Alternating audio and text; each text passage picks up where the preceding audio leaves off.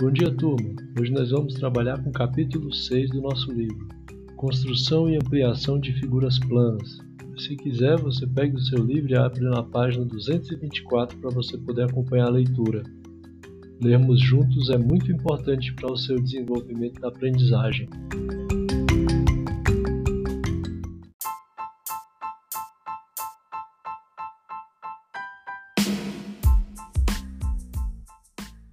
O plano cartesiano.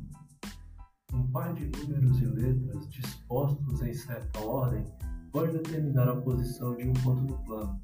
A letra representa a distância medida horizontalmente e o número representa a distância medida verticalmente em relação ao ponto.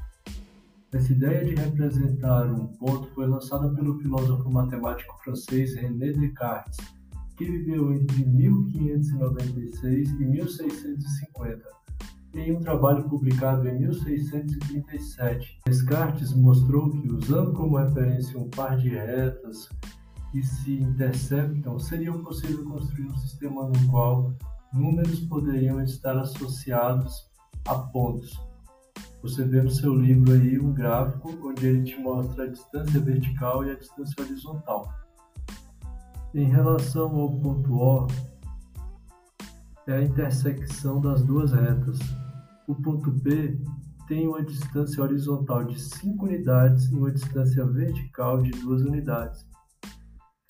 Para indicar a posição do ponto P, usamos o par de números 5 e 2, separados por uma vírgula, e com espaço entre a vírgula e o 2. O ponto O é indicado pelo par de números 0 e 0 separados por uma vírgula com espaço entre a vírgula e o segundo zero.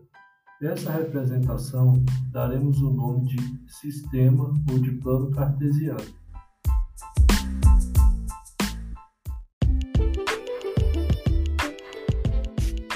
Usando o plano cartesiano.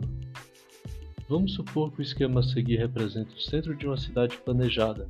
Três amigos, Ana, Beto e Carlos, combinaram de se encontrar no centro da praça 15 de novembro. Ana está na esquina indicada pela letra A.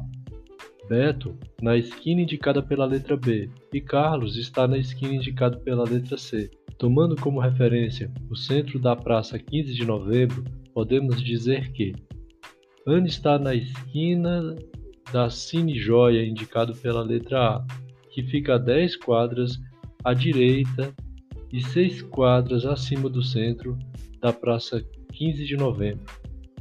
Beto está na esquina do restaurante do lago, indicado pela letra B, que fica uma quadra à direita e uma quadra acima do centro da Praça 15 de Novembro. Carlos está na esquina do Parque das Crianças, indicado pela letra C, que fica sete quadras à direita e duas quadras acima da Praça 15 de Novembro. Vamos representar esse esquema do seguinte modo. Primeiro passo. Traçamos duas retas perpendiculares, uma horizontal, chamada eixo x, e outra vertical, chamado eixo y. Segundo passo. Identificamos o ponto de intersecção das duas retas, que coincide com o centro da praça